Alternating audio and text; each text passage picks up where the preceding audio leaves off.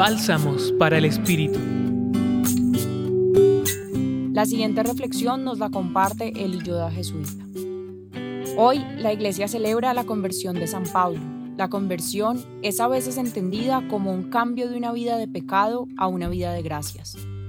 En este sentido, la conversión es una decisión personal, por ejemplo, de dejar de tomar alcohol, etc.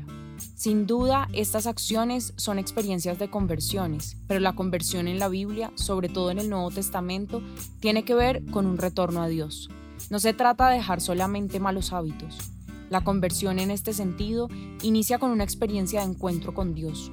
La metanoia, conversión, de San Pablo inicia con el encuentro con Jesús en el camino hacia Damas.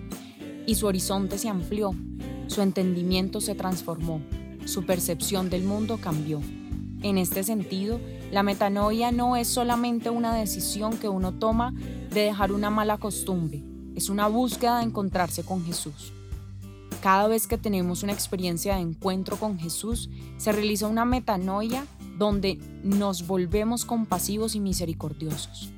La verdadera conversión es posible si tenemos esta experiencia de encuentro con Dios. Por lo tanto, si buscamos la conversión, debemos buscar primero el encuentro con Jesús en nuestro corazón. Hoy, tómate un tiempo y reflexiona sobre estas preguntas. ¿Qué significa conversión para ti? ¿Qué te enseña la conversión de San Pablo? Los acompañó en la reflexión de hoy el da jesuita de Burkina Faso y en la voz Laura Rodríguez Cardona del Centro Pastoral San Francisco Javier de la Pontificia Universidad Javier. Escucha los bálsamos cada día entrando a la página web del Centro Pastoral y a javerianaestereo.com.